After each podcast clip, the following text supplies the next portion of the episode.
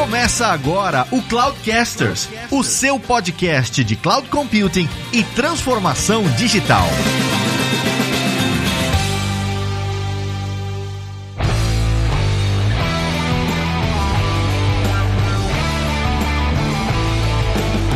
Olá pessoal, aqui é o Evladro Alves e o meu pai foi o primeiro hacker da família Costa.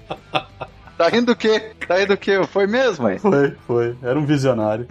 um visionário. Fala pessoal, aqui é o Fabrício Sanches e eu jamais imaginei que o Red Team era o advogado do diabo.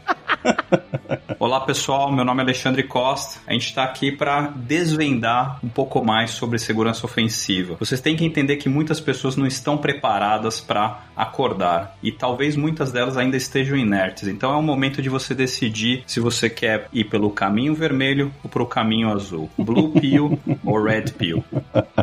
Olá pessoal, aqui é o Eric e hoje nós vamos desvendar o mistério das cores em cybersecurity.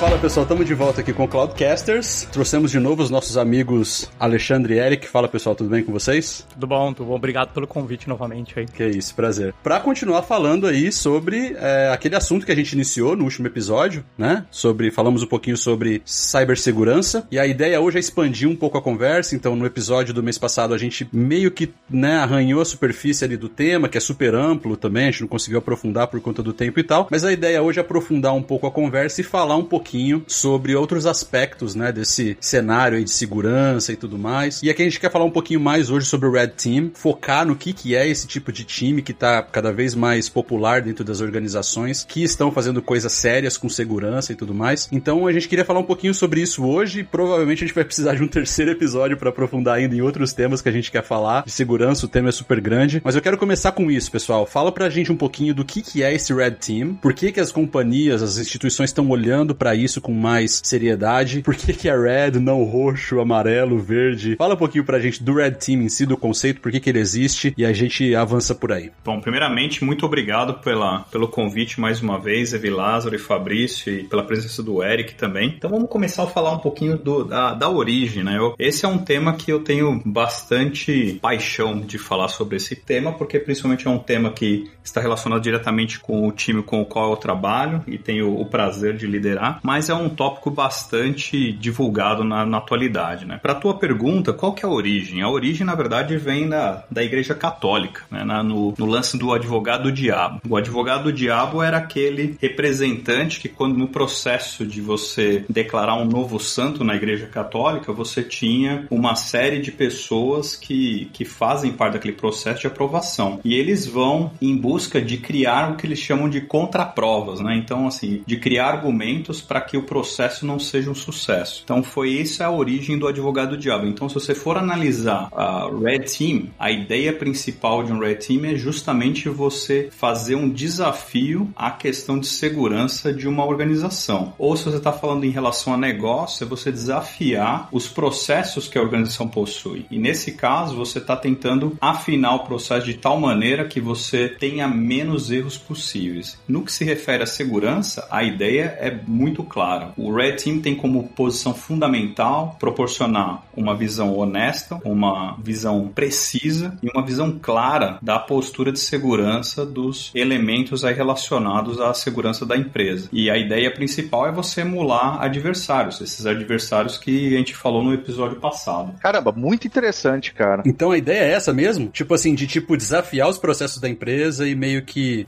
sei lá, o time que desenvolveu o serviço A, o produto A, tá falando que o produto é seguro. Então entra o Red Team e fala assim: então tá, vamos ver se é seguro mesmo. E aí vocês vão tentar fazer todo tipo de manobra para provar que aquilo não é. Ou então chegar no final das contas e dizer: não é, realmente o produto é seguro. É mais ou menos isso que você tá dizendo? Exatamente isso. A ideia na relação de segurança é você emular o adversário. Então, como um, um atacante, né, como um, um, hacker, né, a gente pode, como a gente falou no episódio passado, o termo hacker é extremamente generalizado, né, e eu não acredito que necessariamente refere, eu, eu particularmente gosto de colocar como o adversário, porque esse adversário você está dentro de um leque de opções bastante grande, como a gente comentou no episódio passado, que varia daquele que é o curioso, que não sabe o que exatamente o que está fazendo, ou que ele viu alguma ferramenta e ele quer fazer uma exploração, até aqueles agentes que são agentes que estão patrocinados por governos. Então a ideia principal é você assumir o papel de um atacante e tentar criar mecanismos de você fazer o chamado teste de penetração, ou fazer o, o, um red teaming de maneira que você desafie para você obter e ter uma posição precisa e honesta sobre a posição de segurança. Né? Se você realmente é resiliente, se tua organização é realmente resiliente para um processo de segurança ou para mesmo para um ataque. É interessante essa perspectiva, porque achei legal você falar na questão do, do, do, hacker, essa visão do hacker. Né? Meu pai ele tinha uma frase que era interessante. Ele falava, ele trabalhou muitos anos né, no, no, no setor bancário, e ele falava assim: os processos foram feitos para serem sabiamente burlados. Né? Então hoje eu acho que meu pai era um hacker. Né? Então meu pai acaba de descobrir aqui que meu pai foi um hacker. Né? Ele criou aí o Red Team, né? ele criou o Red Team do, do, do, do banco que ele trabalhava, que ele ia lá, né, tentava burlar os processos.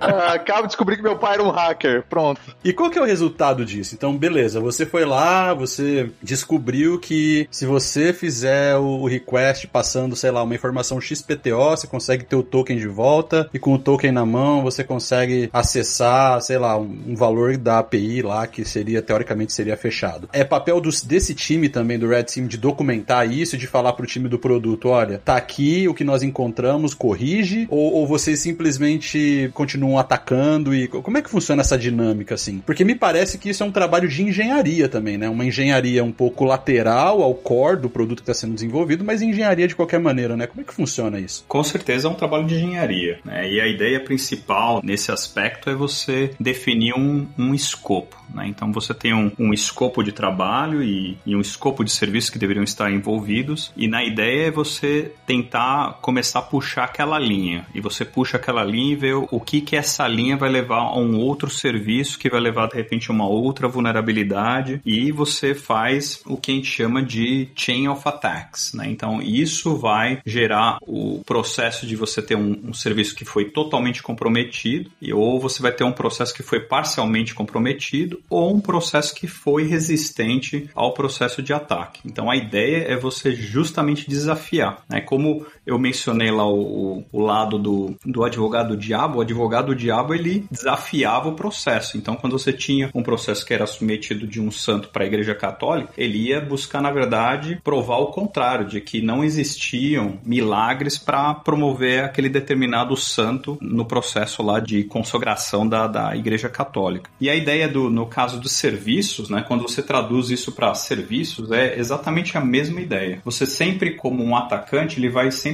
valorizar a conectividade. Então, essa conectividade, você vai ter vários pontos de entrada, e principalmente quando você fala de, de nuvem, etc., então você tem que avaliar determinadas posturas de segurança. Né? Então, o que a gente trabalha no, com os times de engenharia é qual que é a, tua postura de segurança, o que, que é que você promete para o teu cliente. E a nossa ideia é justamente quebrar ou romper aquelas promessas. Né? E a gente pode trabalhar de maneira colaborativa, né? que você comentou sobre as cores. Né? Quando a gente fala de red, a gente está falando de algo que não existe nenhum tipo de comunicação. A ideia é que eu não comunique com o meu alvo. Essa era a minha pergunta, Ale. Tipo assim, se vocês trabalham trabalhavam com os times de engenharia, tipo, entendendo o produto lá, sentando com lá, deixa eu entender sua arquitetura, tal, tal, E aí, depois disso, você ia lá e tentava explorar esse produto, mas o time estava sabendo o que estava acontecendo. Ou se não, olha, é até melhor eu não saber, para eu simplesmente montar minha estratégia de ataque e simplesmente começar. E aí eu vou trazendo a informação pro time, né? Desculpa te interromper, mas essa era exatamente a minha pergunta, né? Como que vocês atuavam, como vocês faziam. Quando você falou do, da relação do advogado do diabo e, e, e não sei o que e tal, eu pensei que pudesse ter alguma coisa, a cor, né? Eu pensei que pudesse ter alguma coisa a ver justamente com o diabo, porque né, tudo que geralmente retrata o diabo é meio que vermelho e tal. Eu achei que pudesse ter alguma coisa relacionada com isso. Mas então não tem nada a ver, é simplesmente uma, uma definição de cores que foi meio que estabelecida é, na área de segurança mesmo. Eu acredito que foi, na verdade, uma das conexões que faltou eu comentar é que tem, depois da Igreja Católica, quem implementou realmente esse tipo de serviço foi uh, o Exército, né? Foi o lado militar foi que, que fez a implementação disso, né? Como mecanismo de validar as estratégias de ataque. Né? Então, a estratégia de Red Team é algo que foi amplamente utilizado no, no lado militar. Né? Com certeza foi, e ainda hoje, ainda é muito é, utilizado. Mas continuando a parte da colaboração lá, você falou, né? Então, o primeiro ponto é, existe esse trabalho onde vocês vão decidir se vocês vão comunicar ou não o time, como vocês vão fazer. Você parou aí nessa parte. Exato. A parte de colaboração, você tem duas maneiras de atuar. Uma maneira é o que a gente chama do típico red teaming, que aí você não está exercendo nenhum tipo de comunicação com o teu alvo e não necessariamente eu vou até declarar esse tipo de ataque, porque você quer ter realmente testar a postura de resposta e a postura da organização, porque você pode falar, olha, o meu escopo é atacar a Evi Lázaro Enterprises. Então, o meu escopo de atuação vai ser bem amplo. E aí, por qualquer meio que seja, eu quero atacar a Evi Lázaro Corporation, Evi Lázaro Corp. Né? Então, ali, se o escopo da Evi Lázaro Corp forem 300 funcionários e uma série de serviços que estão rodando on-premises ou na nuvem, né, tudo aquilo vai estar tá dentro do escopo né,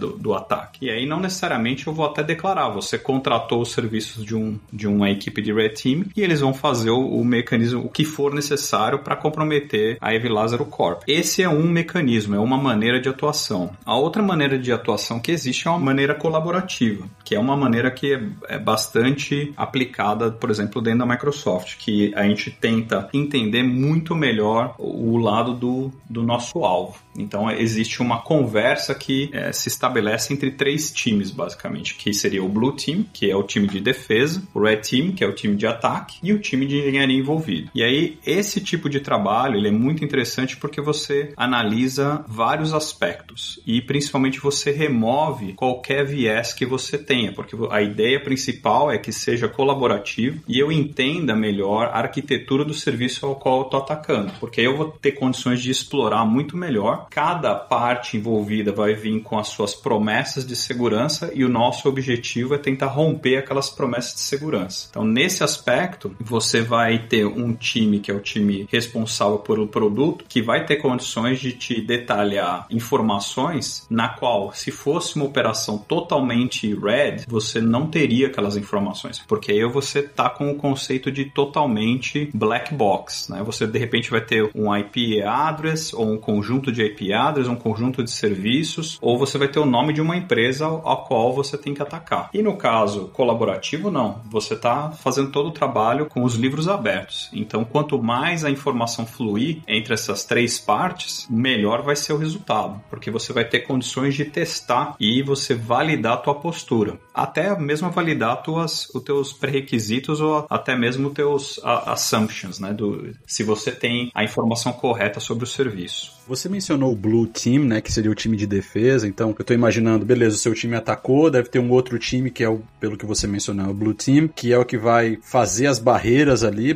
né, para tentar bloquear o ataque que o seu time tá fazendo. E o que que é o, o, o, Purple Team? Porque tem esse conceito de Purple Team também, né? Exato. O que que esse time faz aí nesse meio, dentro dessa interação que você mencionou? Exato. A indústria define como o Purple Team seria a combinação ou trabalho em conjunto entre Blue e Red Team. Então, em termos práticos, prático seria eu realizo um ataque e ao mesmo tempo o Blue Team está verificando se aquele ataque gerou, gerou, algum tipo de alerta ou algum tipo de sinal para eles fazerem o que a gente fala de caça, né? É fazer o hunting daquele ataque, né? Ele verificar se existem indícios de comprometimento de um determinado serviço. É um time meio forense, assim? Seria uma combinação, né? O Blue Team é, envolve toda a parte de defesa. Essa é uma excelente pergunta porque é, o Blue Team normalmente você vai falar assim, ah, hunt e a, a, parte de hunting e a parte de detecção, mas envolvem, por exemplo, a parte de incident response, né? Você pode ter a parte de forense, você pode ter a parte de investigações físicas. Então, assim, existe uma série de outras funções dentro dentro de, um, de, uma equipe Blue. Entendi, entendi. Pô, que show. Cara, é muito interessante. Eu tinha uma visão, assim, é óbvio que eu, eu conheci alguma, algumas coisas no sentido, né, de atuação, de por que que existia, mas eu não, eu não imaginava que tinha todo esse conceito por trás e como que era. Isso é, isso é super interessante, porque com o cliente que eu trabalho, assim, eles trazem às vezes pra gente uma visão mais depois do trabalho executado, né? Que é do tipo assim, olha, identificamos dentro do, dos nossos workloads aqui algumas falhas dentro de um teste, eles chamam de teste, né? dentro de um teste que nós fizemos, papapá, então precisa corrigir. Então, assim, provavelmente por trás de tudo isso, né, houve esse trabalho que você disse aí, né, ofensivo de um, de um Red Team contra um time de engenharia desse cliente local, eles identificaram e aí acaba chegando aqui pra gente, pra gente poder apoiar, né, nos ajustes que precisam ser feitos, né. Como eu já mencionei aqui em alguns episódios, é um cliente que trabalha numa, numa indústria extremamente regulamentada, então eles têm um, um, um departamento de segurança muito forte, então eles contratam também esses serviços, né. Só que eu não imaginava que tinha toda essa orquestração, né, que você falou aí por trás desse trabalho. Isso aí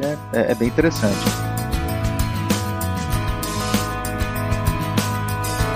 E aí me veio na cabeça, Ale, para você e pro Eric, né? Quando vocês foram vocês decidiram, né, ir pro, um pro Red Team, outro pro Blue Team, apareceu alguém e colocou na mão na sua frente o Morfeu com a pílulazinha azul e a pílulazinha vermelha para vocês escolherem ou como que foi? Ainda não, ainda não. Mas seria seria algo fantástico, né? Seria, aliás, eu tô esperando aqui o Matrix 4. Estamos todos, né, cara, ansiosos aqui. Todos assim ansiosos para como é que vai continuar essa história, né? Ouvintes do Cloudcaster, essa foi minha contribuição com o episódio. Gratos pela atenção. Nossa, mãe do céu. E, mas mas você sabe que, ô Evilázaro, eu vou te salvar. Porque ah. você sabe que você falou de, do, da pílula e tal, e isso me remeteu a outras coisas que a gente tem na cultura pop de espionagem, né? Filmes como Duro de Matar 4.0, que o vilão, ele é um, um, um, espião que trabalhava dentro da organização do governo norte-americano, e aí ele, ele é um desertor que, como ele conhece agora os segredos, ele ataca. O Tom Clancy, né, é um, é um outro autor famoso de livros que tem alguns filmes baseados. Jack Ryan é o principal deles, mas tem alguns filmes, né, que que, e livros também que contam como espionagem acontece e tudo mais. Soa pra gente, pelo menos para mim, que esse conceito de espionagem, como os filmes e como os livros eles apresentam, soa muito fictício, assim. Não me parece que isso acontece na realidade. Mas sabendo agora de como funciona a estrutura de um time, quer dizer, não de um time, na verdade, como o Lázaro falou, é uma orquestração de múltiplos times. E como isso é sério dentro de companhias como a Microsoft, eu tenho certeza que as outras provedoras de cloud também levam isso muito a sério, eu fico pensando se de repente não é meio que real mesmo isso que o Tom Clancy sempre descreve. Tem até um filme bem famoso chamado Paycheck, né, que, que eles utilizam alguns elementos ali de microdots e tal para fazer a, a, infiltração das informações e tal. Isso existe na realidade, isso é parte do Red Team também, fazer espionagem ou simular como uma espionagem aconteceria dentro da Microsoft, por exemplo. Como funciona isso, assim? É, tem, esse, essa, essa a real a pegada de espionagem rolando? Totalmente, Fabrício, totalmente. Antes de eu entrar nessa, nessa resposta, resposta, eu vou te. Eu vou fechar um, um nó que eu não, que eu não fechei anteriormente, uhum. que eu, eu comentei sobre a definição de Purple Team da indústria, né? Mas eu ia complementar dizendo o seguinte: que a nossa definição de Purple Team, e aí vai entrar o Eric nessa, nessa jogada também, é que a gente fala do, do Blue Team, que é responsável por todas as funções de defesa, né? incluindo aquela que a gente comentou sobre a parte de forense, o Red Team, que é responsável por fazer todos os ataques, e aí esses ataques a gente fala fala de, mais uma vez, pessoas, processos e tecnologia, que é algo bastante relevante. Tem o cliente ou o alvo, né, no nosso caso, que a gente chama de, de dos times de engenharia, que eles vão trazer uma visão bastante holística para a gente de como é que funciona a arquitetura do, do serviço e com isso a gente vai ter um entendimento melhor e vai conseguir se aprofundar no tipo de ataque. E tem o time de remediação, que é uma das funções aí do nosso processo, do nosso framework, que é onde o time do Eric tem essa função. Uma das funções do time do Eric, como Green Team, é proporcionar esse tipo de remediação para gente. Então, essa é a nossa definição de Purple Team. Tá? Então, para trazer isso aí, a, a, trazer esse, esse nó que estava aí é, em aberto aí. E Eric, eu não sei se você quer colocar mais alguma coisa aí antes de eu entrar na parte de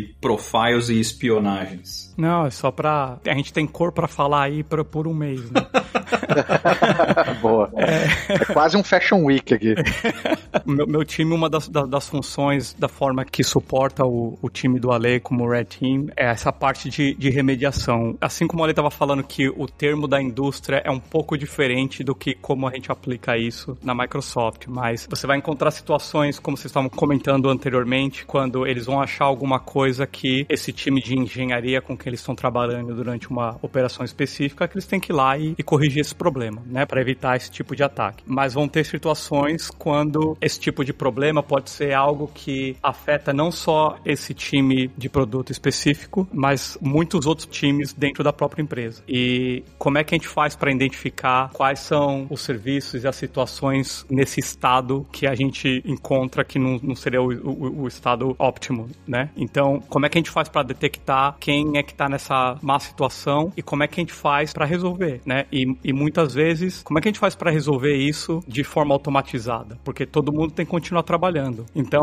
você não pode ficar jogando um monte de, de problema de segurança para time de engenharia para ficar resolvendo, porque senão ninguém faz chip de produto nenhum. Então, como é que nesse framework de Red, Blue, Purple, como é que a gente consegue colocar a parte de remediação de uma forma automatizada? E essa é um. Meu time tem duas funções, mas essa é uma das funções do meu time. E aí, quando entra a cor verde, que é o, que é o Green Team. Deixa eu ver se eu entendi, Eric. Uh, você tocou num ponto interessante, né? Que é essa contribuição que vocês fazem para os times também melhorarem aí a, a, a segurança do, do, das aplicações. Como você falou, ó, a gente, a gente não chipa produto, né? Se, se o time for, se, gente, se, eles forem trabalhar todas essas questões de cara, a gente não, não chipa produto. Vocês, quando vocês descobrem essas falhas, né, tudo mais, vocês já trazem a solução no sentido do que, que o time tem que fazer para corrigir o problema, ou vocês apenas apontam, olha, isso aqui foi encontrado, vocês precisam resolver isso daqui, não pode acontecer isso. Ou seja, vocês dão apenas o que, que não pode acontecer, ou já trazem a solução pro time para que eles já possam trabalhar nisso, adicionar no backlog, no roadmap, né, medir criticidade e tudo mais e, e, e colocar no produto definitivamente. A resposta é depende.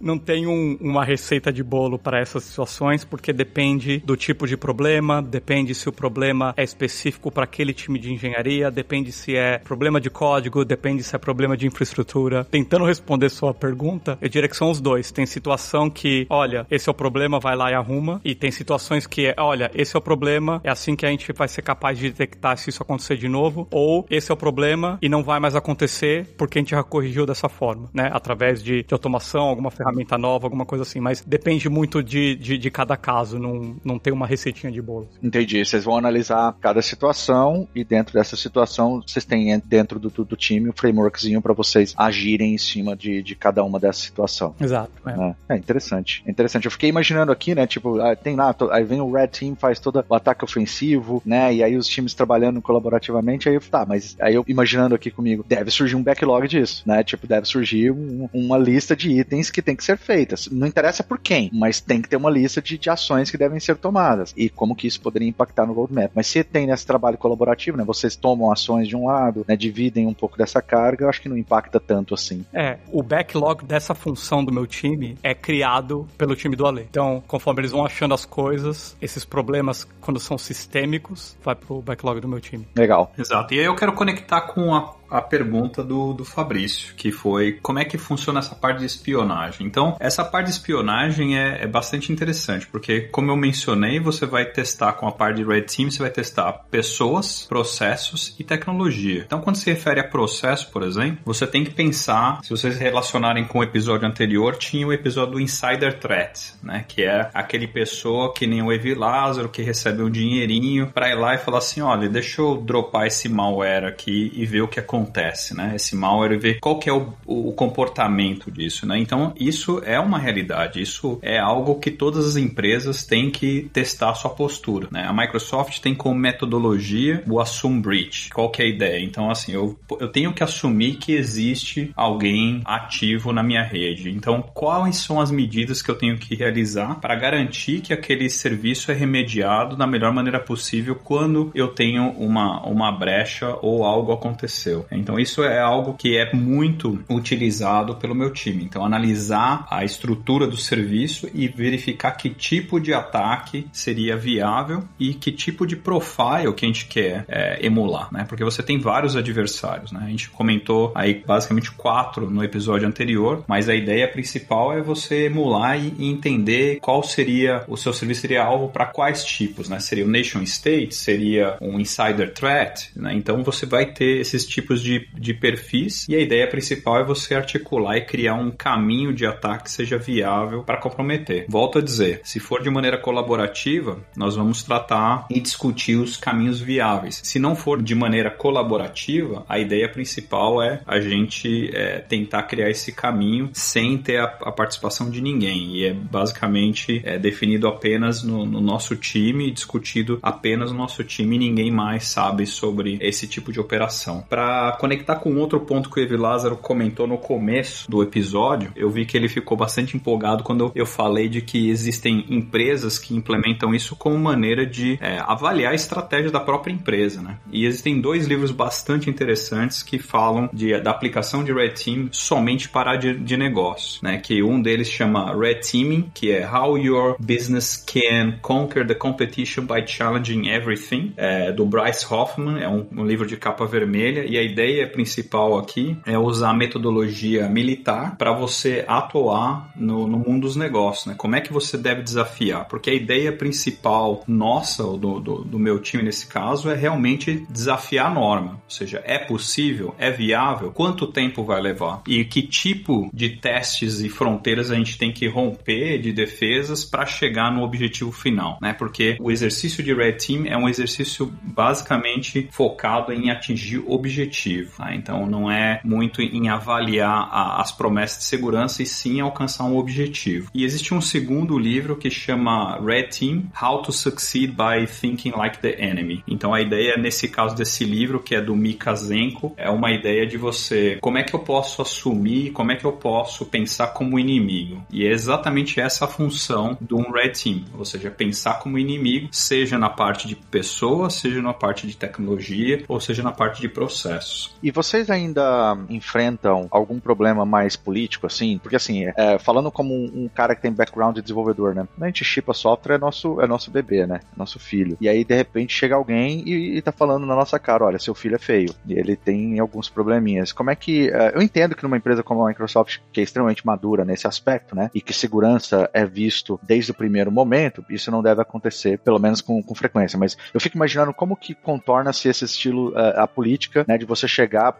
ainda mais nessa, nessa na, na, invasão ali que não é colaborativa, né? Em que você chega, bate na porta ali do time, o time abre a porta, oi, tudo bem, tudo bem. Então, tá aqui um monte de, de falhas que a gente encontrou no seu sistema, tá? Tá aí, falou, valeu. Como que né, vocês é, gerenciam e fazem a abordagem nesses times? Fantástico a tua pergunta. Eu sei, eu sei. Obrigado, viu, por essa, essa pergunta. Eu sei que não foi combinado, isso, mas foi.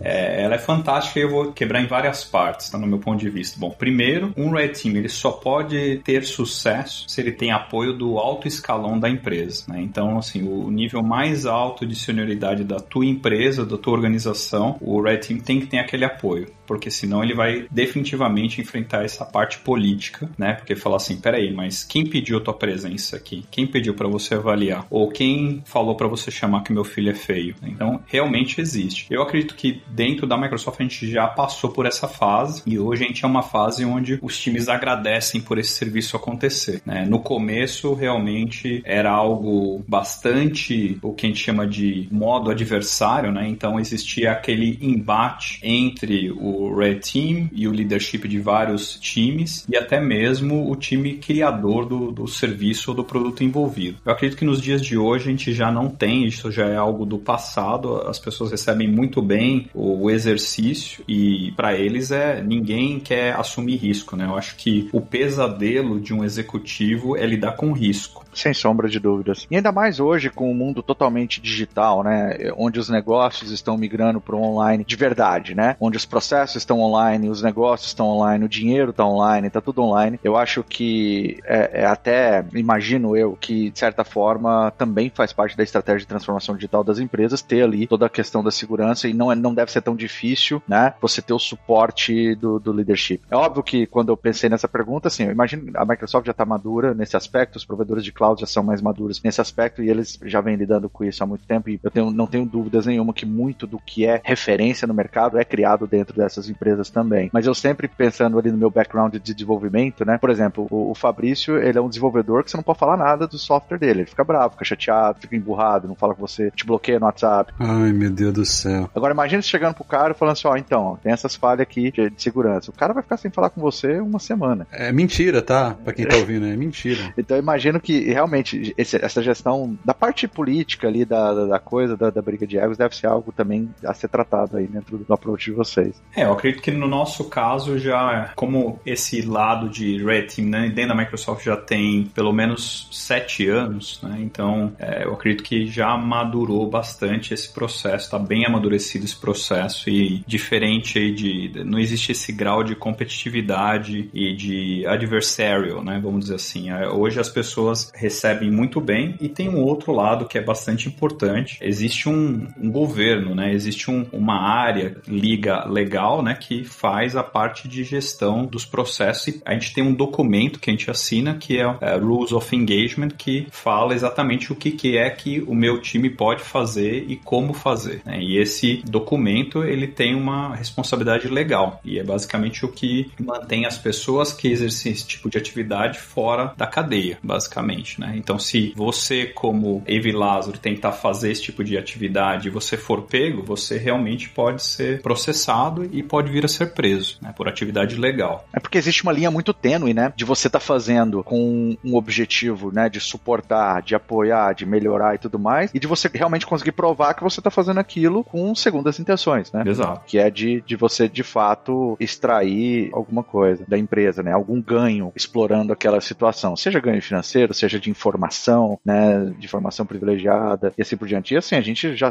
discutiu no primeiro episódio casos, né? Sei lá, um, um profissional é demitido da empresa, pega um pendrive, vai lá e sai com, né? Com, eu lembro de meados de 2010, assim, uma grande indústria no Brasil, indústria química, que um, um diretor, é, um, um, funcionário, acho que não era nem diretor, era um funcionário, ele pegou, foi demitido e ele era da tecnologia e, e simplesmente ele vazou uma planilha Excel que continha toda, a, a, vou dizer a folha de pagamento, mas todos os valores pagos a acionistas e, e diretores da empresa, né? Vazando informação salarial, bônus, né? Prêmios e tudo mais, né? E ele mandou, tipo, né, numa DL lá no, no Exchange para simplesmente toda a empresa, né? Do porteiro da indústria química até mesmo o, o CEO da companhia recebeu essa informação. O Ale, desculpa, Vilas, desculpa até te interromper, mas é muito conectado com isso que você está falando. Uma coisa que me veio aqui, o como que se relaciona. Então vamos imaginar que o seu time lá, o Red Team, porque eu imagino que não, assim, é impossível você prever, especialmente hoje em dia que tem tantos recursos, é impossível você prever todos os tipos de ataque que podem acontecer para uma dada infraestrutura, para uma aplicação especificamente. Como que funciona quando a, a, sei lá, a Microsoft recebe um ataque que não foi previsto pelo Red Team? Isso desce para vocês, para que vocês incorporem nos best practices de vocês esse modelo de ataque que foi recebido e obviamente mitigado depois, mas isso chega para vocês para tipo, beleza, agora nós vamos colocar isso aqui como um, um ataque que a gente tem que fazer também para uma determinada infraestrutura ou não? Como é que funciona isso quando alguma coisa acontece que não foi previamente identificada pelo Red Team? Isso isso chega para vocês de alguma maneira? Sem dúvida, sem dúvida. E existe também um padrão de na indústria, né, que, que ajuda a gente a sempre estar tá buscando avanços, né? Então, assim, volto a dizer, nossa ideia é sempre desafiar tudo, né? desafiar que existe uma possibilidade. Nada é 100%. Né? Então, se você parte por essa premissa de que nada é 100%, sempre você vai ter uma possibilidade de buscar algo, né? Então, em relação ao teu ponto especificamente, isso pode acontecer de várias maneiras, né? Lembra, no primeiro episódio a gente mencionou sobre MITRE Attack, né? O MITRE Framework. Então, lá a gente comentou sobre técnicas, né? Procedimentos, né? E táticas, né? Os chamados TTPs, né? Então, nesse caso específico, existe uma maneira da gente trocar informação, né? Trocar inteligência, né? Seja dentro da Microsoft ou seja com outros parceiros ou outros pesquisadores. Nesse caso, a Microsoft tem vários programas de busca de bugs de segurança e esses bugs de segurança são remunerados. Então a gente tem acesso a essas informações, mas a gente está sempre buscando novas possibilidades. E para em relação à tua pergunta, com certeza não tem como a gente prever 100%. Né? Então você sempre tem ali um, um, uma foto daquele momento que foi feito aquele assessment, né? E a ideia é que você tente explorar ao máximo, né? Você vai ser breath and death no máximo que você puder, mas ainda assim é uma foto no tempo. Não tem como você saber, por exemplo, sei lá, se um determinado nation state tem uma um zero day que de repente eles estão explorando e que não está mandando nenhuma telemetria para o blue team ou para algum outro time de pesquisa dentro da Microsoft ou das outras organizações, né? Isso pode acontecer, né? Vocês lembram aí dos a gente comentou, se eu não me engano, no episódio passado sobre o Pegasus. Acho que você falou super superficialmente, superficialmente. Então, é, o Pegasus e sobre as empresas que geram zero days, né, e vendem isso para o governo. Então, isso pode ser uma maneira. Tá? Então, todas as agências de inteligência e elas têm seus mecanismos aí de pesquisa e de buscar informações para fazer um ataque, né? Isso daí é o que a gente chama aquele ataque que passa por cima da tua cabeça, porque basicamente você não tem informação ou parâmetro, né? Mas volto a dizer, a ideia é sempre você desafiar desafiar tudo, né? Sempre você pensar que existe algum jeito de chegar lá. É, até uma das sentenças aí das missões que eu coloco no, pro meu time é você tem que desafiar tudo, né? E você tem que pensar que existe alguma maneira, né? By all means necessary. Então, por qualquer meio que seja necessário, tentar proporcionar aquela visão pro time de engenharia e pro time executivo, né? Volto a dizer, nenhum executivo gosta de lidar com risco né? porque isso impacta no marketing, pode afetar o, as ações, pode afetar o teu market share ou pode fazer com que uma empresa desapareça.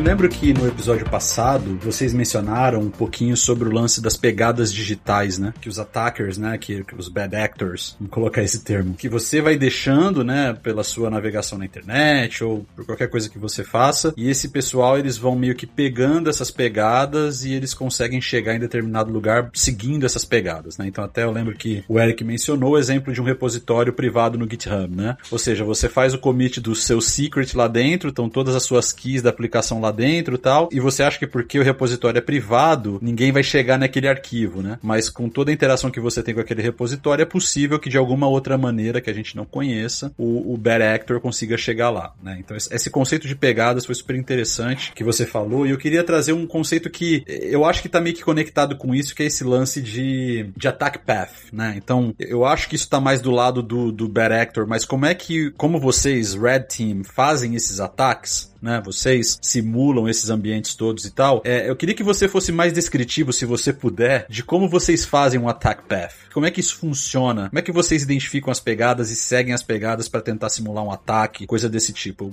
É uma curiosidade pessoal minha, assim, que eu adoraria entender. Não, perfeito. Existem várias maneiras, né? Como eu comentei, você tem uma foto no tempo de um determinado serviço. E o serviço, ou um produto, ou uma organização, ela está em constante evolução. Pelo fato dela estar tá sempre em constante evolução, não significa que as melhores práticas ou as práticas de segurança estão adequadas com aquele momento. Você vai ter novos developers, você vai ter um, uma nova maneira de escrever código, ou você vai usar uma nova tecnologia. Então, esse processo permite você deixar muitas vezes aí algumas marcas, né? E em relação ao teu ponto, né? Eu tenho que tentar escalar isso da melhor maneira possível. E aí existem várias maneiras de você escalar, que é justamente você executar aqueles TTPs que a gente mencionou em escala para validar que toda vez que existe um novo deployment, que aquele deployment é feito da maneira correta e que ele está mantendo ou ampliando a sua margem de segurança. Com relação ao attack path em específico, você tem que pensar o seguinte: todo e qualquer serviço, toda e qualquer organização é uma coleção de recursos, né? E esses recursos passam por aqueles três pilares que a gente mencionou: pessoas, tecnologia e processos. Né? Então, o que, que eu posso fazer para determinar e utilizar da interconectividade para desafiar o processo? Então, você pensa que o attack graph basicamente basicamente é uma representação gráfica de toda aquela cadeia de comprometimento que eu tenho que realizar para chegar ao meu objetivo. Ou seja, quais seriam os caminhos que eu deveria passar. Então, por exemplo, você está falando que quais seriam os passos que você teria que seguir para, por exemplo, ter acesso, para pegar o exemplo que eu usei anteriormente no episódio passado também do GitHub, é quais são os passos que eu tenho que seguir para conseguir chegar naquele é, web config lá da aplicação que tem as chaves que o cara comitou quando ele fez o push lá pro repositório. E aí, obviamente, tendo acesso àquilo, você consegue ter acesso ao sistema e tal. Mais ou menos nessa linha? Exatamente. Ou, vamos dar um exemplo mais clássico, né? Vamos dizer que eu sou dono de uma loja, né? E essa loja ela tem um faturamento bastante significativo. Então eu dou como objetivo para o time que está fazendo, realizando aquele exercício de Red Team, eu falo assim, olha, o teu objetivo é saber extrair as informações de competidores que eu tenho e todo o meu mapeamento de mercado, mas além disso eu gostaria que você realizasse, conseguisse extrair, sei lá, 10 milhões de dólares da minha loja, né, do meu lado financeiro. Então, ali você já tem uma série de fatos que você pode utilizar para realizar aquele comprometimento do processo, né, ou da organização, né, porque eu tenho que realizar um comprometimento de todo o sistema que está ali financeiro e das pessoas ou dos processos e fazer aquilo de maneira que não perceba ou que não criem alarmes aí para as pessoas relacionadas ao lado financeiro. E além disso, eu tenho que verificar e desafiar toda aquela cadeia que existe de pessoas que fazem validação, seja ou de aprovação, seja ela automática ou de pessoas. E, Ale, e numa situação real,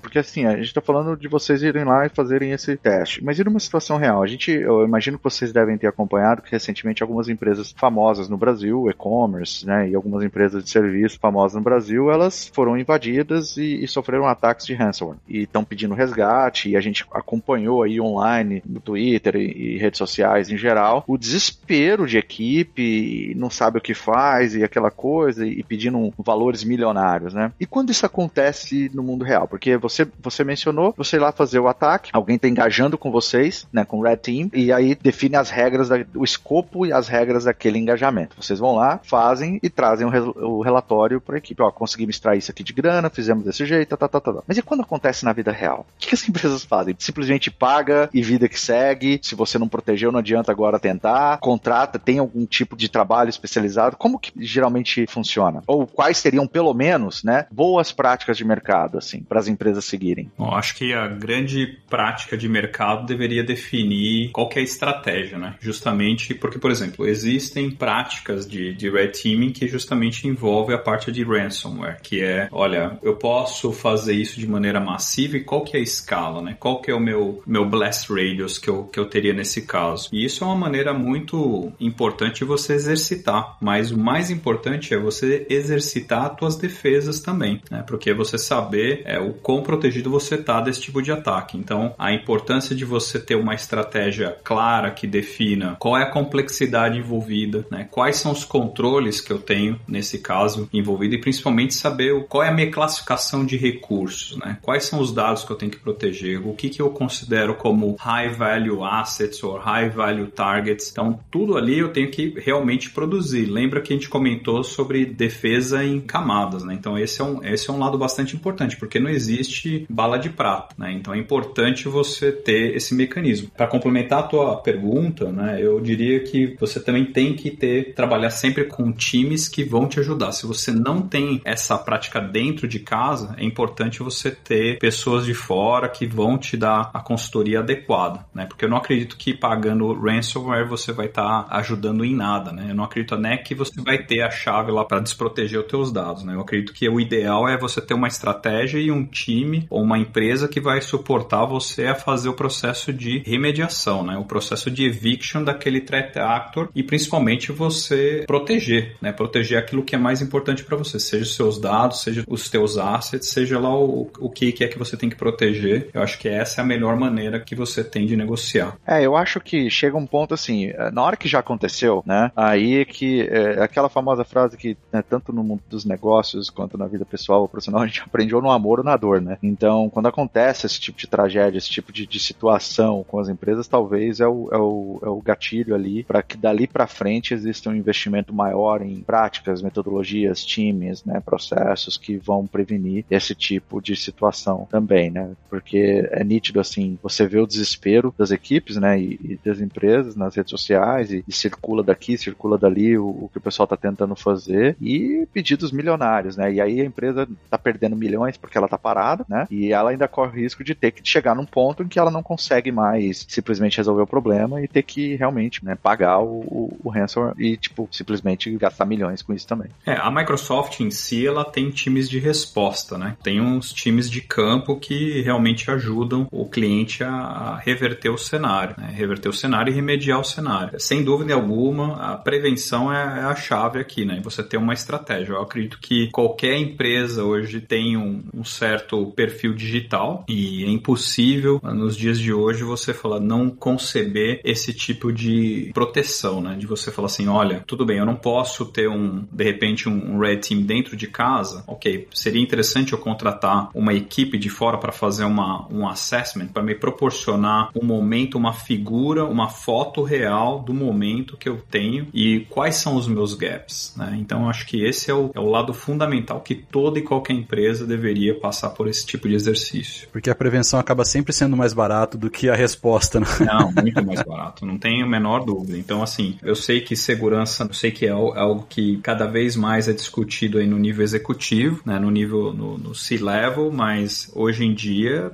é algo inconcebível, né? E, e, principalmente depois da pandemia, eu acho que ainda mais, né? E vai aumentar, né? Então a gente viu essa tendência desde abril de 2020, o volume de ataques de ransomware e o, o volume de weaponization de certas técnicas, né, que existem aí no, no mercado, isso só vai ampliar, né? Porque você tem que é, as pessoas buscam formas de burlar os processos, né? Então, voltando ao ponto lá do pai do Evi Lázaro, é exatamente isso. As pessoas buscam maneiras de, de burlar os processos e, e de inovar, né? Porque é uma maneira de, de inovação também, seja para o mal ou seja para o bem, ela existe esse processo aí por detrás. Então, a ideia de um time ofensivo é justamente antecipar isso e trabalhar na prevenção, porque você pode, de repente, dar um head start para o teu time de, de engenharia, para o time executivo, muitas vezes até de seis meses ou até de anos, e falar assim: olha, se você não fizer isso, é isso que pode acontecer. É o quão grave isso pode afetar. Tem muita gente que vai decidir e falar assim: ah, eu não vou remediar, porque isso vai me custar tanto, e se eu não remediar, não, não, não vale a pena. Né? Então, depende do que você está protegendo. No caso da Microsoft, a Microsoft leva extremamente a sério esse tipo de exercício e o nosso corpo executivo, sem dúvida alguma, é um, é um corpo executivo que suporta bastante esse tipo de exercício e existe uma relação de confiança bem grande em relação a, a tudo aquilo que é encontrado e a tudo aquilo que é reportado. O que eu posso assumir aqui é o seguinte: uh, eu ainda imagino que com. Uh, uh, porque assim,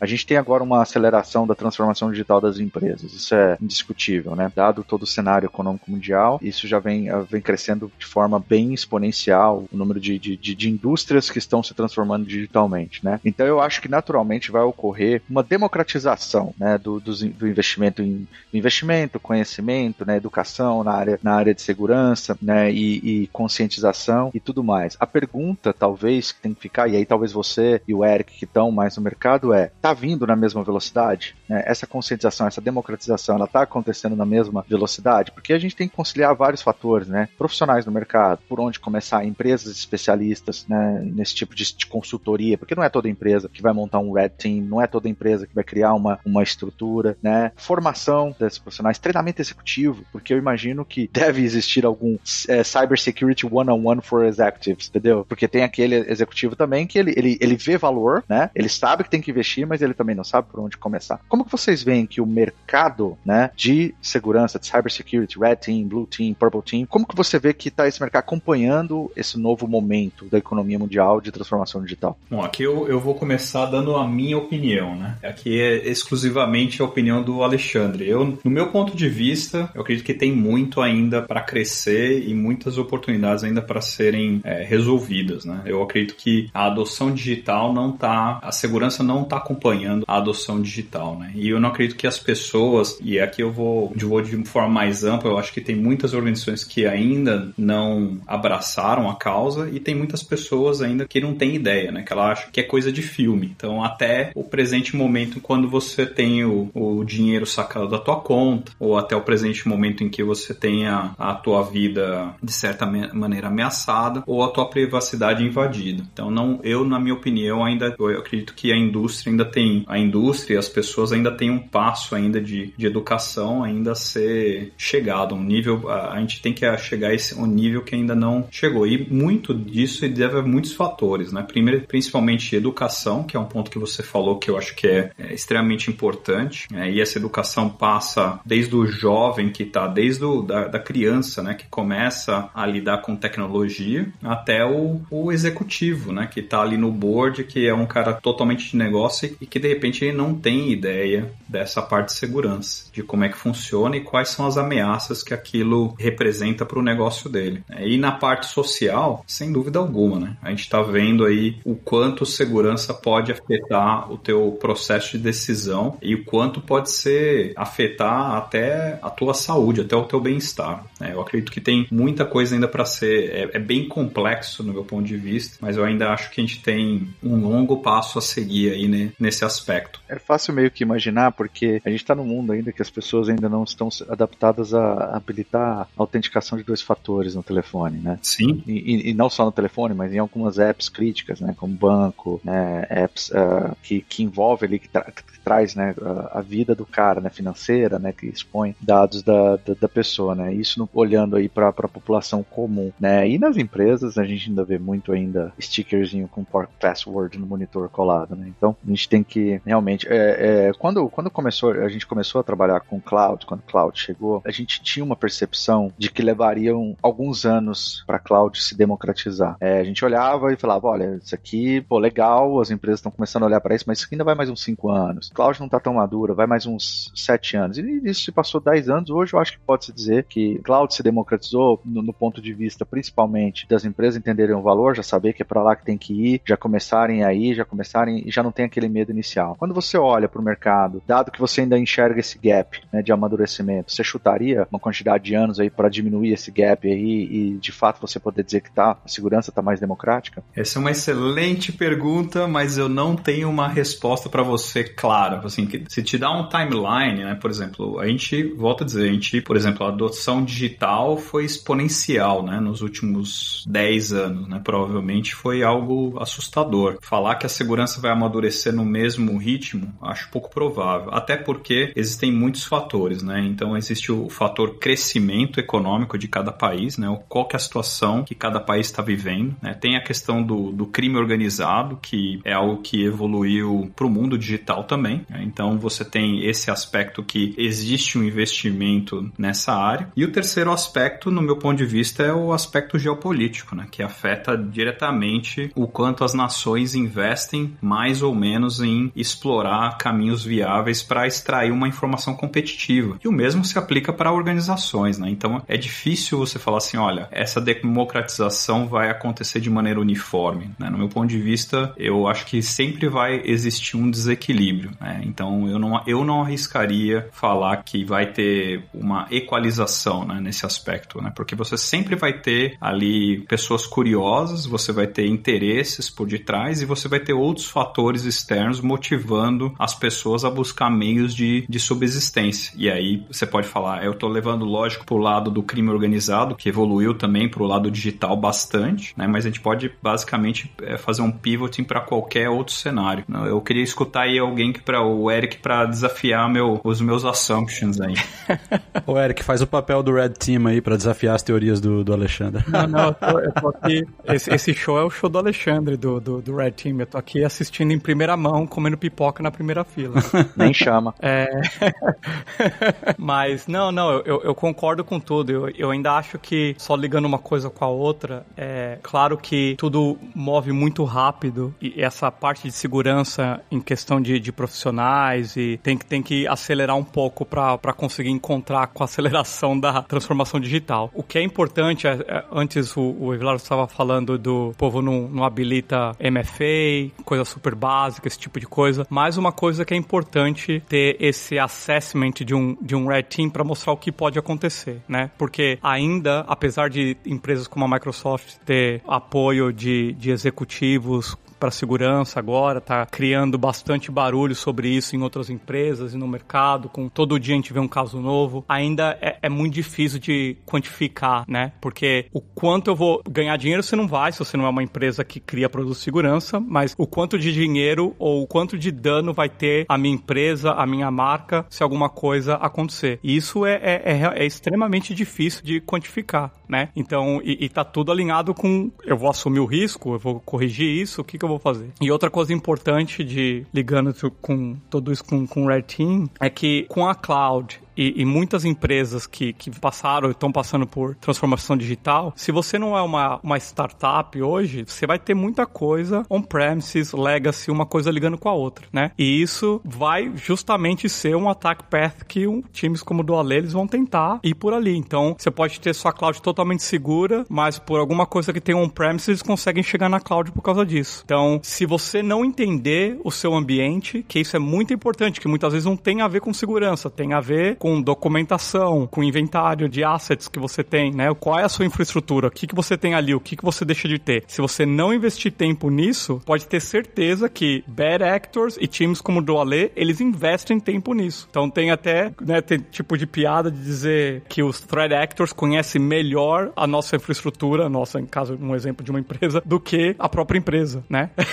Porque eles realmente investem no tempo para entender o que tá ali. Então, formas de chegar lá e uma coisa que o Alê não comentou e que aí tá, tá relacionado com as regras de, de engagement, mas geralmente a, a, é, threat actors de verdade, eles de verdade, de externos, eles vão tentar persistir, né? Ficar lá por o máximo de tempo possível sem ser detectado. Então, se você não conhece o seu sua infraestrutura, seu assets, não tem uma boa higiene de tudo que você tem, fica muito difícil também de, de, de detectar alguma coisa e de, de manter esse ritmo contra os ataques, né? O Eric, eu, eu gosto dessa perspectiva que você traz, né, de, de meio que falar da importância, né, do porquê que as empresas têm que investir, porque os, os quem tá atacando tá investindo, né, tempo e recursos. É, mas eu, eu acho, eu teria, se eu, sei lá, se eu assumisse hoje a cadeira de CIO de uma empresa, e aí eu tivesse a responsabilidade no meu colo de definir uma estratégia de segurança para os produtos da companhia, eu ia partir para um lado baseado no meu conhecimento e na minha carreira de developer, então eu ia primeiro ter certeza de que, pô, tá todo mundo fazendo tudo criptografado, tá todo mundo usando o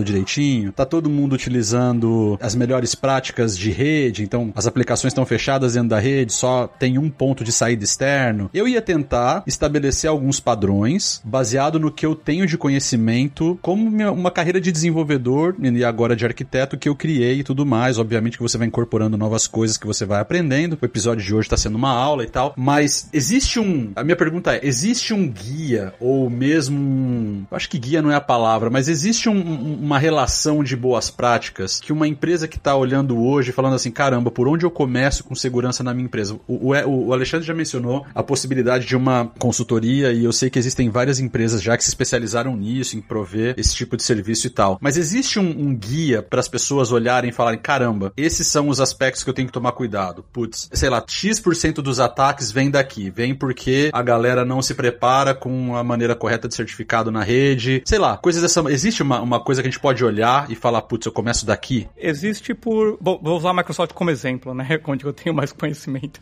Existe por produtos e por soluções dentro de um ambiente Microsoft. Mas antes de você chegar lá, você, como um arquiteto ou como um executivo, você tem que ir um passo atrás primeiro, porque vai ser impossível você fazer tudo. E as coisas são muito dinâmicas. E eu gostei, por exemplo, quando o Ale mencionou duas vezes que um, uma operação de Red Team é uma foto no tempo, porque as coisas mudam. A sua tecnologia muda, forma de que a gente faz as coisas mudam, novos ataques aparecem, novas tecnologias aparecem. Então, assim, é, é, é aquele ponto no tempo. Então, antes de chegar na tecnologia, o, o, mínimo que eu vou fazer, qual é o meu baseline em questões de, de controles que, que eu vou aplicar, o que, que você está tentando proteger? É informação? É software? É, você é uma empresa de software, está tentando proteger o seu supply chain para seu, sua ferramenta não infectar outras empresas. Esse, esse é o primeiro passo para você entender quais são as coisas que vocês vão focar, né? Porque se você não fizer isso, é tentar tapar o sol com a peneira. Uma vez que você identificou isso, aí sim, né? Passou, definiu seus processos, etc. Aí sim vamos falar de o que, que é o mínimo, por exemplo, que a Microsoft tem em Azure. O que, que é o mínimo que a Microsoft tem no Azure AD, por exemplo. Então, assim, existem em Azure, Azure tem um Security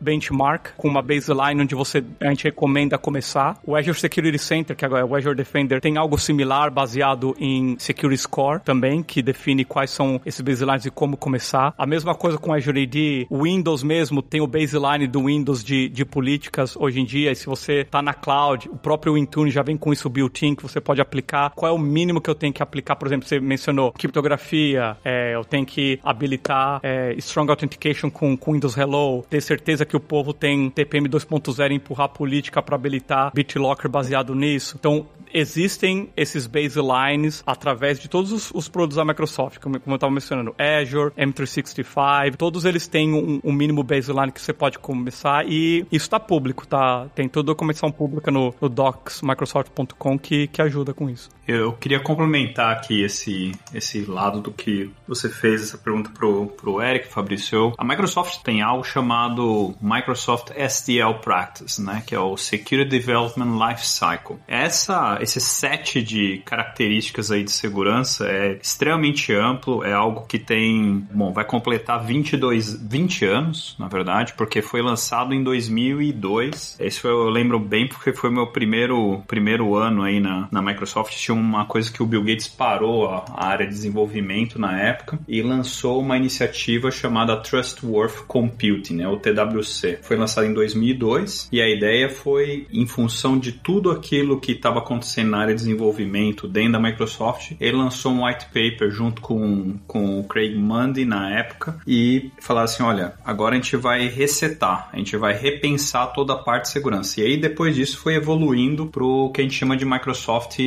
SDL. Né? Então o Microsoft SDL é uma, é uma série de, de leading practices que a Microsoft oferece e tem outros provedores também oferecem. Então consiste em, em você definir todos os teus requerimentos, você ter mecanismos, ter KPIs que indicam como é que a tua segurança vai, você executar, por exemplo, o threat model, que é você via o threat model é como você pode pensar como é que o teu software ou como é que o teu serviço se comporta e quais são as ameaças, né? Então você vai para um, um que a gente chama de whiteboarding hacking, né? Que seria eu lado a lado com o cliente determinar quais são os tipos de ameaças que eu posso ter e como é que eu posso minimizar isso. Eu preciso implementar criptografia aqui, eu preciso colocar um, um determinado controle, e aí você também pode definir seus é, requisitos de, de design, né? E aí você pode implementar também a parte de criptografia, né? Você pode verificar como é que você vai gerenciar serviços que você consome, sei lá, você consome é, NuGet Packages, por exemplo. Então, como é que eu posso minimizar o risco de um, de um pacote que eu estou consumindo no meu produto, né? Que tipo de ferramenta que eu vou utilizar e principalmente que tipo de metodologia de penetration testing que eu vou utilizar, né? E executar uma metodologia de penetration testing e aí em cima disso você ter um time que vai executar a resposta àquilo. Então é um conjunto, o ST é um conjunto de práticas que permite você fazer isso. Né? E eu, eu mencionei aqui algo que a gente não falou no episódio passado, né? A gente fala muito de penetration testing, então eu, eu, eu considero isso um triângulo invertido, né? Então quando você fala de penetration testing, você tem vários sabores de penetration testing, né? Então eu penso é, como um triângulo invertido para quem está escutando. Imagina que você tem um triângulo, você inverteu aquele triângulo, então você tem lá na primeira linha você tem o Vulnerability Assessment, né, que é falar assim, olha, eu vou fazer um scanning de todos os meus assets e vou determinar quais são as possíveis vulnerabilidades que eu tenho. Né? Aí depois disso você para e pensa em, em penetration testing, que aí você pode ter o penetration testing estático, dinâmico, usando ferramentas tal, ou até mesmo pessoas que vão estar tá analisando analisando vulnerabilidades de código, e aí você vai para a parte, para o topo da pirâmide, que seria a parte de red teaming, né? Que aí você fala assim, olha, aqui é a maneira mais cara que eu tenho de encontrar vulnerabilidade, porque você está investindo numa operação que pode levar meses, que custa caro, né? E a ideia é você proporcionar justamente aquilo que a gente falou, né? O breadth and depth. O quão amplo eu posso ir no meu escopo e o quão profundo eu posso ir no meu escopo para executar aquela operação. Voltando a dizer, exercitando aqueles três pilares fundamentais, né? Processos, pessoas e tecnologia. Muito bom, muito bom. Eu acho que é por isso que a questão do escopo é tão importante, né? Porque dado que as possibilidades são praticamente infinitas, né? Por onde um, um eventual bad actor pode chegar para dentro dos seus dados ou da sua aplicação, enfim, é, é super é crítico você ter o escopo do que você quer ter proteger, né? Então acho que faz total sentido o que vocês estão falando. Existe uma, uma, uma estatística que diz o que, no geral, os, os bad actors preferem ou que eles mais tentam obter. Eu imagino, vou chutar que é dado, e aí eles usam aplicação ou qualquer outro meio para chegar nos dados, mas tá errado assumir isso ou, ou, ou, não? O que eles mais querem extrair é dado, né? Vamos lá. Eu acho que vai depender. Bom, em relação ao escopo. Né? Escopo, se você for, você vai determinar um escopo quando você está exercitando algo que é colaborativo. Quando não é colaborativo, você vai focar em objetivo. Então, aí se é objetivo, eu vou usar qualquer meio que esteja à minha disposição para comprometer e para atingir o meu objetivo. E aí, você pode pensar da seguinte maneira: eu posso utilizar o conceito de o que a gente chama na, na indústria fala muito smash and grab. Então, assim, como eu quero atingir meu objetivo, não importa. Se eu quiser ser, marcar todos os alarmes possíveis ou alertas possíveis no caminho para realizar meu ataque, mas ao mesmo tempo eu vou atingir meu objetivo, ok, eu vou, eu vou fazer o que a gente chama de smash and grab, né? Então eu vou, eu vou amassar tudo aquilo, mas eu vou obter o meu objetivo. Ou eu posso ir por um caminho mais moderado, que é o caminho de ser slow and low, né? Então eu vou de maneira lenta e baixa, que eu, a ideia é você você viajar no teu caminho, no teu ataque, de maneira a você passar por debaixo do radar. Então, nesse aspecto, a importância da definição do escopo, ela vai variar, se é colaborativo ou não colaborativo. Em relação ao teu ponto de o que, que é mais importante, o que, que um, um determinado adversário se importa, acho que depende do adversário. Né? Então, você pode ter o, o adversário que vai ser alguém interessado em fazer cheating the game para ganhar todos os, os adjetivos ou aditivos que você tem, por exemplo, num, num joguinho do Forza, ou pode ser aquele que está preocupado em roubar a propriedade intelectual. Né? Então, roubar certas especificações que vão proporcionar uma vantagem tecnológica ou competitiva para aquele adversário. Né? Então, varia muito do tipo de adversário que você está lidando. Entendi. Vocês podem me explicar em cinco passos como é que eu faço para invadir o roteador do Evilázaro? é sério, eu tô muito interessado em ver o que ele anda navegando. No caso do Evilázaro, acho que não vai ser uma tarefa muito difícil, né? Porque ele provavelmente deixa ali um, uma, uma pegada digital bastante interessante. Ele é um cara ativo nas redes, né? A gente já sabe que ele é um cara ativo na rede social, etc. Eu acredito que é, é fácil a gente criar um. Não, ainda, mais, ainda mais o roteador do hotel que eu tô aqui, que me deixou na mão bem no meio de uma call. Deve ser bem difícil invadir. Ele é assinante premium do myself.com. A gente falou disso no episódio passado. já. Já falou. Em falar nisso, eu tenho que renovar a minha assinatura. Só para complementar uma coisa que, que o Alexandre estava falando, que e não depende do que, que de cada threat actor, o que, que eles estão atrás, o que eles querem fazer, mas de tempo em tempo existem algumas tendências que empresas de segurança conseguem identificar. E não é só a Microsoft, tem outras empresas que fazem a mesma coisa, mas seria interessante também dar uma olhada nos, nos relatórios de Digital Defense que a Microsoft solta de tempo em tempo. O último foi agora esse mês, outubro de, de 2021, e, e mostra quais são, qual foi, foram as tendências dos últimos meses ou semestres. E, claro, sem surpresa, ransomware, phishing ainda é alto. Caramba. Ainda é alto lá. E da onde que os ataques estão vindo, quais são as coisas que eles estão tentando ir atrás. E isso flutua bastante, né? E como a Ale estava falando. Mas de tempo em tempo a gente tenta ter um, um relatório das tendências e, e interessante que desse mês menciona coisas que vocês estavam comentando anteriormente sobre o envolvimento dos stakeholders, os papéis de cada um. Por exemplo, se acontece algo na vida real, como é que faz para fazer o eviction, para tirar o povo de lá, né? O post-breach response. Tem coisas uh, relacionadas a isso também nesse, nesse mês, bem interessante. É bacana, acho que esse mês tem. Geralmente tem mais de 100 páginas esse relatório, mas. a gente vai deixar o link no post do episódio para quem quiser dar uma olhada e tal. Pô, show, show de bola, pessoal. Tem um tópico que, que particularmente me interessa bastante dentro desse universo, que é o tópico de inteligência artificial. Na verdade, assim, a gente consegue facilmente visualizar as aplicações de inteligência artificial para coisas do dia a dia, como por exemplo, quando você tem lá a sua, a sua Alexa, o seu Google qualquer coisa, ou mesmo a Cortana, que tá falando com você, tá te ajudando, tá entendendo linguagem natural, você consegue imaginar facilmente inteligência artificial sendo aplicada em atividades da área médica, até em segurança para proteger. Então, quando você entra ali no mesmo nas, no portal do Azure, né, você vai num serviço qualquer, tem lá um, uma, um serviço de inteligência artificial que te ajuda a detectar eventuais mudanças no comportamento. No caso do Active Directory, por exemplo, é, autenticações que fogem do padrão de autenticação daquele diretório. Enfim, várias coisas nesse sentido. Me deixa curioso como que funciona a inteligência artificial no ataque. Eu queria que vocês falassem um pouquinho disso, Ale, o Eric. O que, que tem de inteligência artificial hoje no mercado para simular ataque ou para fazer user impersonation, coisa desse tipo? Como é que esses robôs eles têm sido utilizados utilizados para forçar e para simular ataques. Em...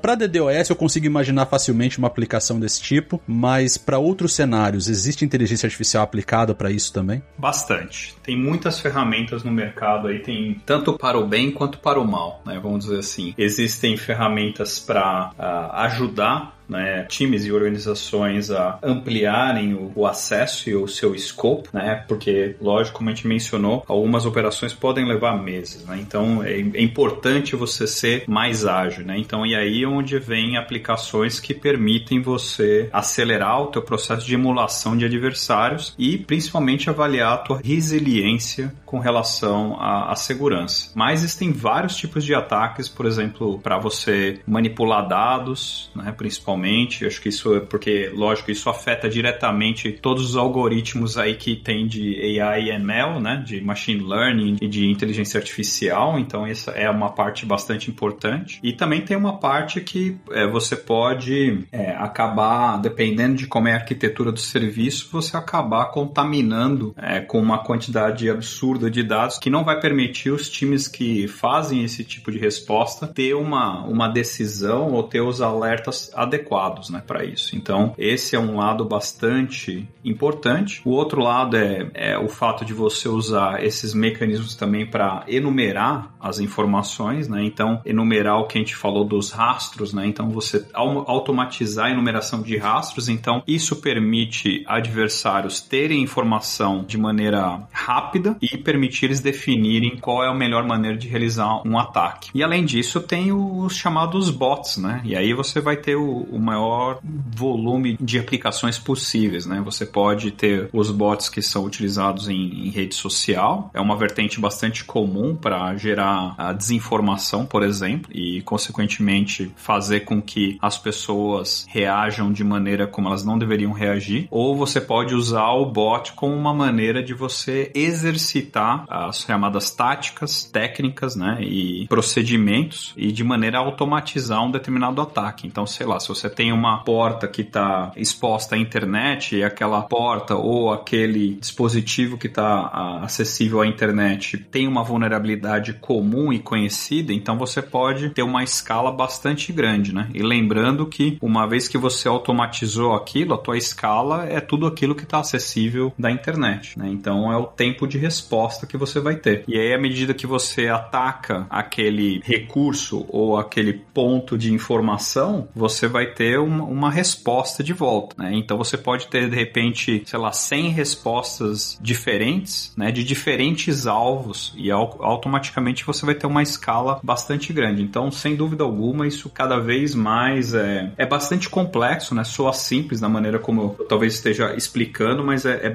existem outras nuances aí para que isso ainda seja uma realidade. Mas se você tiver um ambiente que é menos heterogêneo e mais flat, ele eu acredito que ele é mais fácil de ser aplicável. Entendi. Você acha que. Vocês assistiram aquele filme O Robô com Will Smith? Não. Ah, eu lembro. Eu sim, lembro sim. sim. Alexandre, é da sua época sim. Você já tinha uns 28 anos quando lançou esse filme. O Will Smith, era, o Will Smith era molecão ainda. Mas é, tinha a Vicky, a Vicky era uma, uma inteligência artificial que se corrompeu, né? Um, um mecanismo de inteligência artificial que se corrompeu e iniciou a revolução dos robôs contra os humanos, né? Eu entendo a inteligência artificial hoje no patamar que a gente tá, no sentido de automatizar ataques, igual você acabou de descrever tão bem aí, Alexandre, mas existe a possibilidade, a gente olha no horizonte, aí você tá, vocês estão na engenharia aí de uma, de uma da maior empresa de software do mundo, vocês olham no horizonte e vocês conseguem vislumbrar um mecanismo de inteligência artificial que se se auto-ajusta, que auto-aprende as linhas de defesa que os providers estão implementando e fica buscando interativamente e proativamente como burlar esses mecanismos, ou isso ainda é muito sci-fi, assim? Eu acho que isso é uma realidade a partir do momento que você aplica uma metodologia como a nossa, né? Que é o,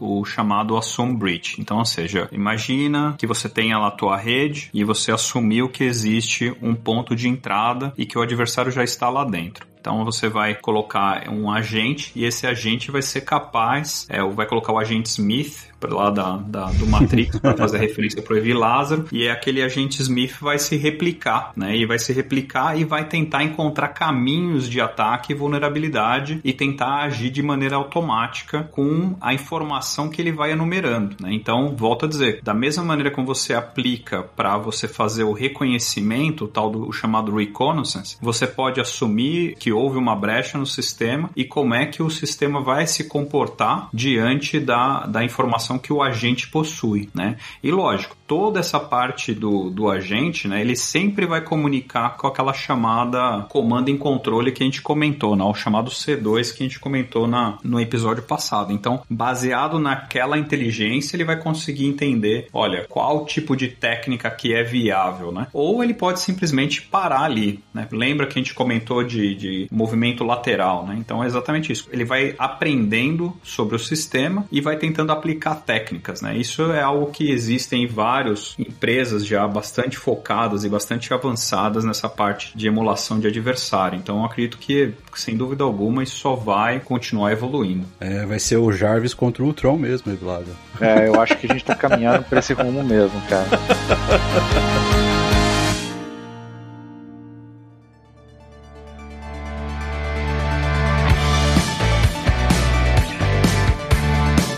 que a gente pode ir para as considerações finais. Eu vou começar pelo Eric. Eric, o que, que, você quer deixar aí para quem está ouvindo o Cloudcasters de mensagem? É, eu diria que, independentemente de você ter a possibilidade de ter um, um Red Team interno ou não, mas começar a olhar para operações de Red Team com um pouco mais de carinho.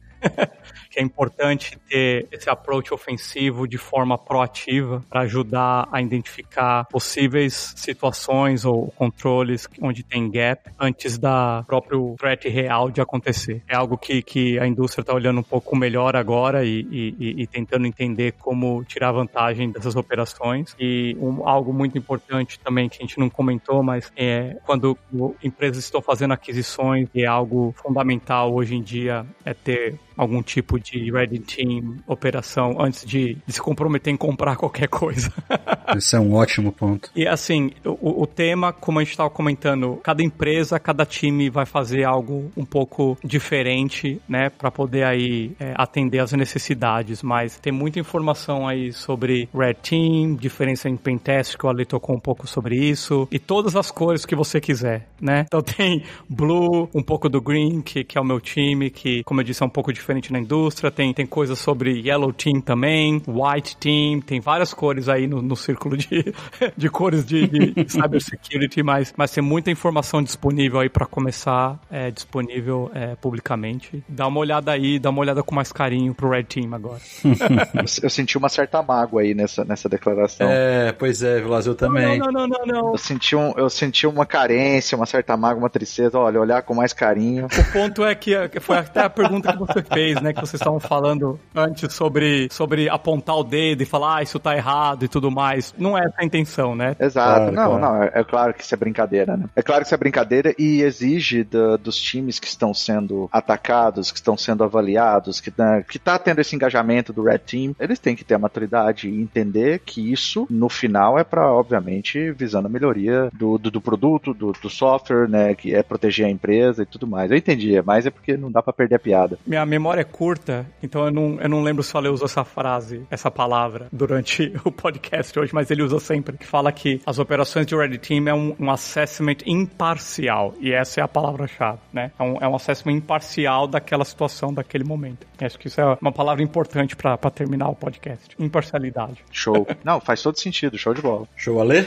Bom, as minhas considerações finais é, bom, primeiramente obrigado mais uma vez pelo convite. Eu acredito que essa é uma área que desperta bastante a atenção de, de muitas pessoas aí, de principalmente muitos jovens, né? Muitas pessoas são extremamente curiosas. Eu acho que é muito importante exercer esse tipo de trabalho de maneira ética. Eu acho que isso é, é fundamental. Eu engajo muito com a comunidade técnica no Brasil e fora do Brasil. E eu vejo muitos jovens e é muito importante colocar o jovem no caminho correto né, nesse, nesse tipo de trabalho para não ter um, um problema aí ou, ou, se envolver com questões legais sem necessidade. Né? Então acho que esse é, é a primeira mensagem. E para as empresas, eu acho que é fundamental as empresas construírem ou confiarem nessa prática de outras empresas e ter um time que realmente desafie a postura e proporcione, como o Eric falou, uma visão imparcial da foto atual da postura de segurança dos serviços envolvidos. Né? E é muito importante trazer o contexto de negócio. Né? Sem o contexto de negócio, jamais você vai conseguir avaliar a postura de segurança de uma empresa ou dos serviços que nelas estão envolvidos. E outro aspecto que é muito importante que a gente comentou, e eu quero trazer também para uma consideração final, que foi em relação ao escopo, acho que foi o Fabrício que comentou né, sobre isso, é muito importante você ter o escopo, porque se você não, você entra no chamado, no buraco da Alice, né? E uma coisa puxa a outra e, e talvez não tenha, é, você vai ter que chegar um momento e falar assim, bom, esse é o momento de puxar o plug da tomada, né? É, outro ponto bastante importante é que todo e qualquer exercício de Red Team envolve um contexto de você ter várias pessoas que vão desafiar, que vão pensar de maneira é, diferente. Isso é fundamental. Então você ter uma diversidade de backgrounds, de skills e de maneiras de pensar distintas, porque quando você combina isso, você tem o melhor resultado possível. E para isso você tem que continuar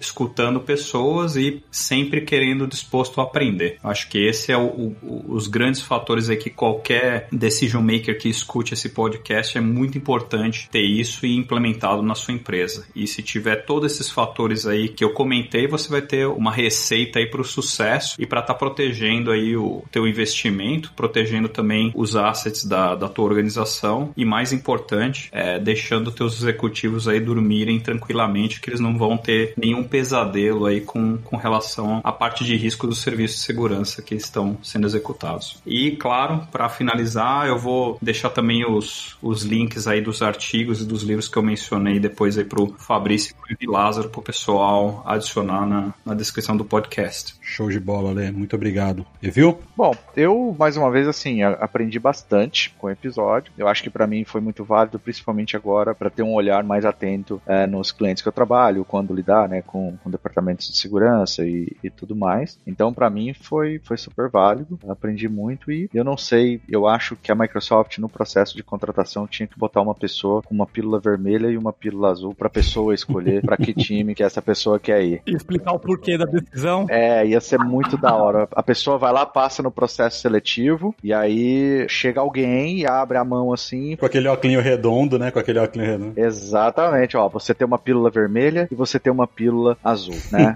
Qual você escolhe e por quê? Nossa, seria sensacional. Mas tudo bem, né? Se eu fosse, se eu fosse um, um diretor da, da, da, Microsoft, eu ia implementar isso no hiring process. Mas é isso. Essas são as minhas considerações finais. E do meu lado, pessoal, eu só quero agradecer pela aula. Realmente esse é um tema, né, que é, é, não, não vou dizer que é novo, mas ele é um tema que a gente, né, interage muito superficialmente, porque sempre que envolve segurança nas conversas com o cliente, a gente traz alguém especializado para conversar com o cliente e tal. Então, para mim, esses dois episódios é, foram de extrema valia para aprender muito sobre, sobre o assunto. Então, obrigado, Ale, Eric, por dedicar o tempo de vocês para ensinar a audiência do Cloudcasters, para passar esse conhecimento para frente e eu, eu me incluo nessa audiência que aprendeu pra caramba com os dois episódios. Ainda existem tópicos que a gente gostaria de tocar, a gente vai deixar para um próximo episódio, que a gente vai trazer de novo o Ale e o Eric, se eles toparem, para falar desses outros aspectos que a gente acabou não tocando e, como a gente falou lá no começo, é muito amplo, então a gente quer ainda ter um outro episódio para falar de outros aspectos. Mas, pessoal, muito obrigado mesmo, assim, foi, foi super bacana. Eu fico feliz de saber que no final a Vicky não passará.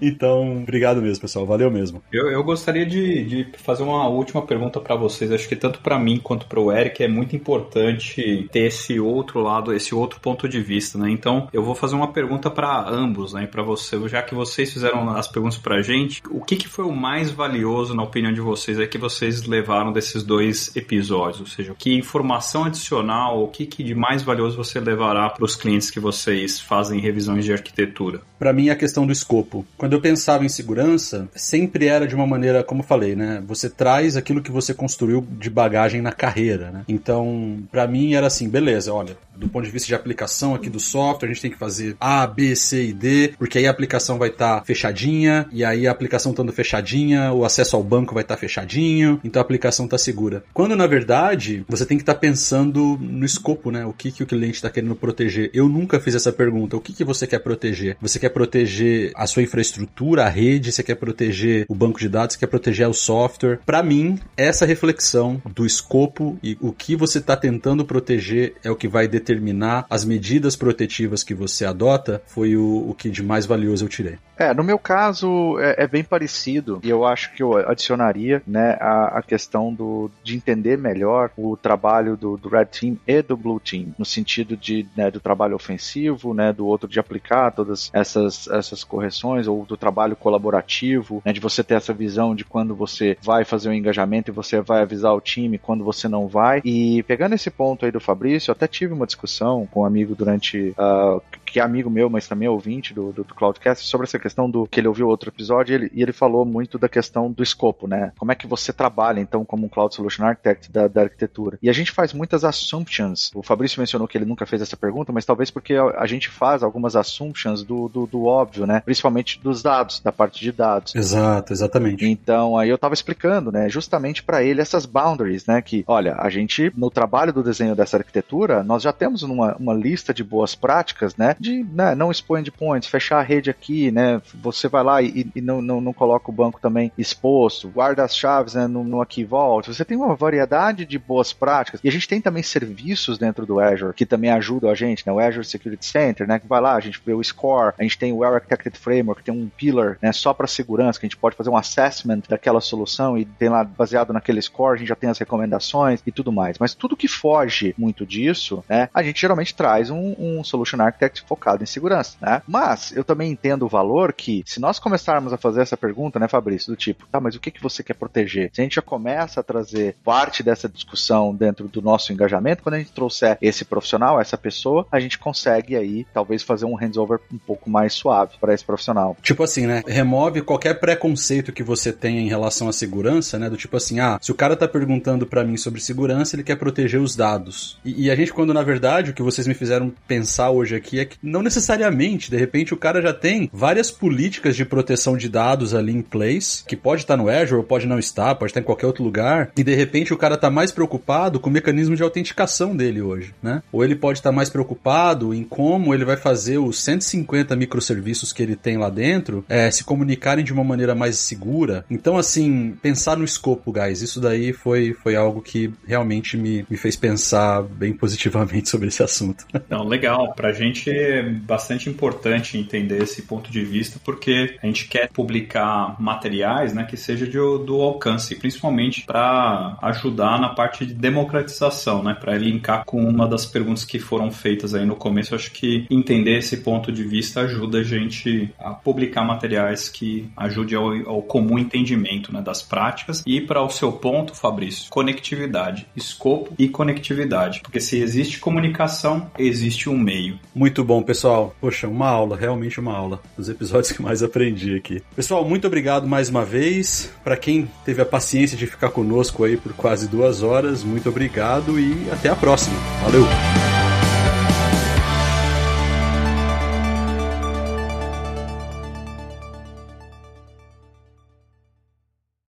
Este podcast foi editado por Radiofobia, podcast e multimídia.